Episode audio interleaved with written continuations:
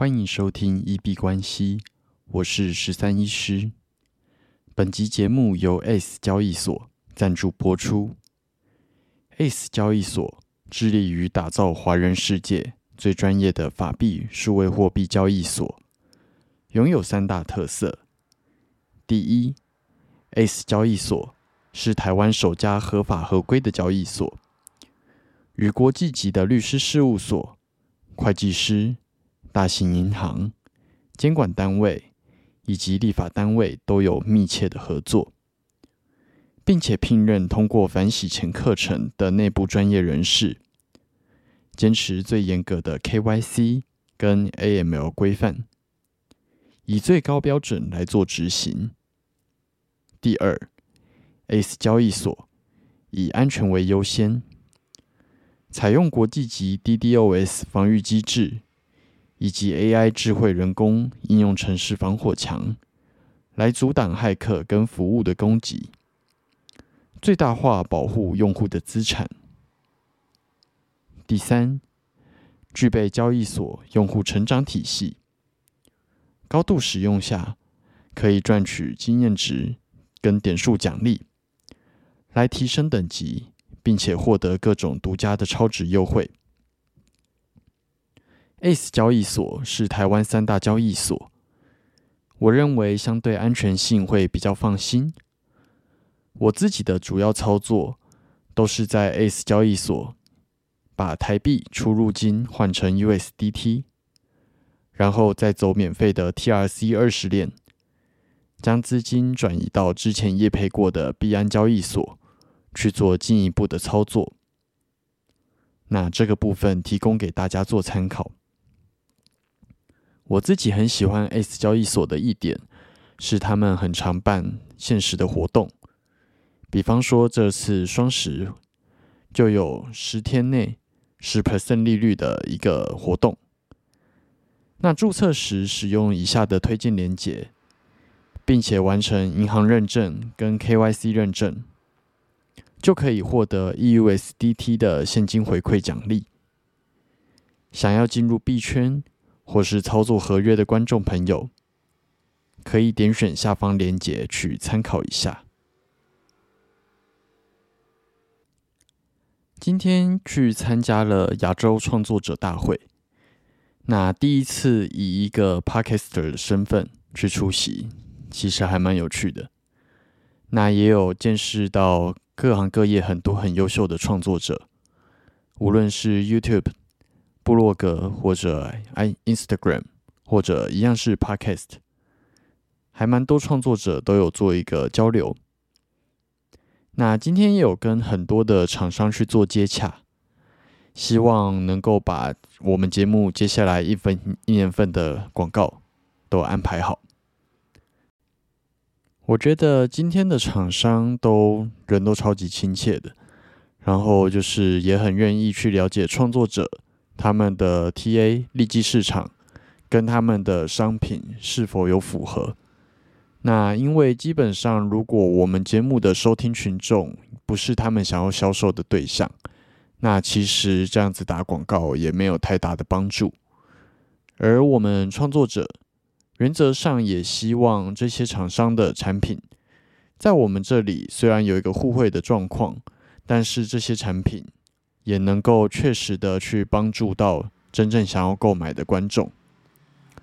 那大家不用担心，基本上在这个节目推荐的产品都是我自己用过，然后我觉得满意，然后就是呃，我愿意帮他们做推广的才会推荐给大家，绝对不会有那种就是昧着良心，我觉得这东西超级烂，但是为了业配收入，然后硬要去。放在节目里面这样子。那今天也有遇到，就是比较没有礼貌、没有 sense 的厂商，还蛮有趣的经历。就是一到他们的那个就是摊位，然后他就会去了解你们节目是在做什么的，然后主要的观众 TA 是哪一个族群。然后他一听到我们是做虚拟货币 NFT 这一块的，就是分享。然后就直接跟我说：“啊啊，所以就是那个诈骗的。”哎，我觉得这样子的厂商，呃，如果你是一个站在推销的角度来讲，有点没有 sense。虽然这可能是说实在，可能是很多大众的心理的 OS，那直接讲出来也是蛮好笑的。然后还补了一句说：“哦，这应该不是诈骗，但是就是会抓最后一只老鼠。”这样子有没有说错？那当然就是要为币圈的大家做一个反驳。然后，嗯，对，反正这样子的厂商，我是觉得，呃，以业务的角色来说的话，真的是蛮没有 sense 的。对，那这可能就没什么合作机会吧。那也不会觉得可惜。今天有蛮有趣的讲座的部分，是它主要以厂商跟创作者两边去做一个辩论跟对话。那其实就可以知道说，就是厂商下广告的那一方，还有就是创作者接受广告的这一方，他们在意的点其实不太一样。以厂商来说，呃，他们希望知道的是，我今天到底花多少钱。可以得到什么样的成效，也就是所谓的转换率的部分。那创作者其实在意的点需要更多，因为创作者其实是连接厂商跟购买者、观众的一个就是中间人的角色。那今天有听到冰蹦拉的分分享，我觉得分享的非常的好。创作者会比较在意，说自己除了要维持住品牌，然后同时也要兼顾收益，就是节目的收入，然后也要去了解说你的受众、你的听众他们真正需要的是什么。那两边的呃思考方式会不太一样，并不能说就是你想到什么产品就全部都推给你的观众。那这部分如果有一些自媒体经营的美美嘎嘎，因为应该网络上有蛮多影片的，大家可以稍微去搜寻一下。那我自己的企业基本上接下来也是会去做一个下广告的动作，所以我自己的身份同时是一个下广告的企业主，但是也同时是一个创作者。我觉得任何事情都是这样子。你将心比心去做一个角色互换的想法，你会比较了解说为什么对方会有这样子的一个决策。试着去站在别人的鞋子上去思考事情。那因为我自己两边的角色同时都是，所以我就会知道说，我身为企业主，我希望我花多少钱能够去达到我打广告的成效。那我身为创作者，什么样的广告我会想要接，什么样子的广告我是不愿意接的。多多去了解你的受众，那这个部分也是我下一步希望去努力达成的。我希望多多了解在耳机前面的你们，无论是对于节目的内容，你们想要听到什么，或者是啊广告的部分，你们比较希望。有什么样子的优惠产品可以分享给你们？那这些部分都可以传到我的 email，或者是在 podcast 下方做留言的动作。希望可以多多了解你们，让节目越来越符合在耳机前的你的需求。那当然，这个节目并不是要去讨好每一个在耳机前的观众。它还是属于我自己的一个交易记录跟心法的一个记录跟分享，所以它也不会去一昧讨好观众。那只是或许有一些还不错的建议，然后刚好也是这个节目我觉得可以去前进的方向，那我们就可以纳进来做一个考量跟讨论。那我们来看一下今天的币圈，今天发生了还蛮多大事的吼。首先，在今天晚上八点半的时候，美国九月的非农就业人口增长啊的消息有公布，是比预期更好的。那企业招聘的缺人的状况好像也有减缓，失业率失业率的部分也下滑了零点二 percent，降到了三点五 percent。那在蛮多消息的状况下，市场可能担心点准会接下来会做出比较鹰派的做法，所以今天的美股跟币圈都有一个还蛮大幅下跌的状况。美股 S M P 五百在录音的当下收在三千六百三十九，是下跌了负二点八 percent。那大哥跟二哥比特币、以太币也都下跌了二点五跟大概两 percent 左右。那我们先讲完美股，美股今天收在三千六百三十九，在最高的时候来到了三千七百零六。那最低收在三千六百三十四，均线向下。那如果切到小时 K 来看的话，今天大部分都是下跌的黑棒。目前判定在回调结束之后，目前持续的做下跌，而且今天正式的把昨天提到的跳空缺口给跌破补上了。那有今机会从今天开始。作为下一波下跌的开头，大哥比特币在录音的当下收在一万九千四百五十四，今天的涨跌幅是负二点五 percent，最高来到了两万零六十七。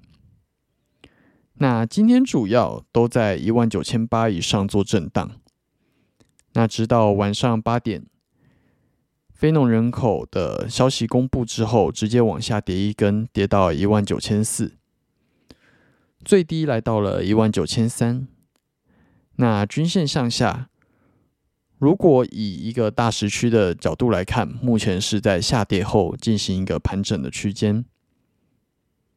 那目前还没有办法收复这个下跌了一大根一万九千四的状况，目前就在这边做一个震荡徘徊。那二哥以太币在录音当下收在一千三百二十五，涨跌幅是负一点九 percent，最高来到了一千三百八十三。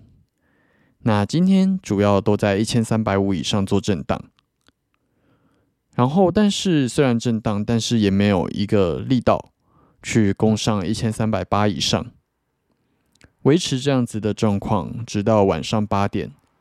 消息公布之后，直接往下跌一根到一千三百三左右。目前也没有一个收复的力道能够去把它撑回去。但是，其实今天币圈的下跌幅度，其实也没有像我思考的那么夸张。因为上次这个消息公布的时候，上下总共有大概一百四十点的跌幅。那今天其实就是少小小的下跌，大概二三十点，也没有太跌得下去。那现在就卡在一个跌不下去，但是也攻不上去的状况。所以我在币圈的操作会持续的去观察方向。除此之外，还有一件大事是这两天 BSC 全链都暂停，因为有被害的状况。那目前估计损失金额可能已经高达七亿美金。那这个新闻大家可以再稍微关注一下。最近的操作来讲的话，就像刚刚讲的，基本上现在下跌跌不下去，那要涨好像也涨不上去。那今天我原本预估会有一百四十点大波动，所以有挂了大约一千三、一千两百九左右的八大的点位。但是目前没有挂到，本来是希望可能戳到之后刚好收一个下影线之后回攻上去。那如果目前没有挂到，但是持续的还在往这个方向下跌，基本上就不是我原本瞄准的形态了。所以目前这个拔蜡单的价位是先把它撤单，在明天会重新规划做进场。目前会观察，如果跌破一千三百一这个关键点位的话，我会比较倾向于规划空单。但是如果真的跌不下去，最后收回了这一整天的大幅下跌，收回一千三百五，那我觉得很有机会成为另一波多头的开始。所以我可能会开始规划一些小额的多单，那先观察看看方向，不是自己喜欢的形态，不硬做也没关系。没有赚到的钱不会死，但是随便乱做赔掉的钱才有可能会死掉。那最后进入 Q&A 的部分，就像刚刚讲的，我很希望能够多多了解在耳机前的每一个你们。希望我们能够一起让节目更符合大家的需求，更符合呃想要的方向。所以欢迎大家可以在 Apple Podcast 或者 First Story 的语音留言区跟文字留言区留下你们的评论。无论是想要讨论的问题、观念的交流，或者是纯粹想要聊天拉塞，都欢迎你们留言。如果我们看到在节目里面会做出回复，好，那我们这集节目就先到这边。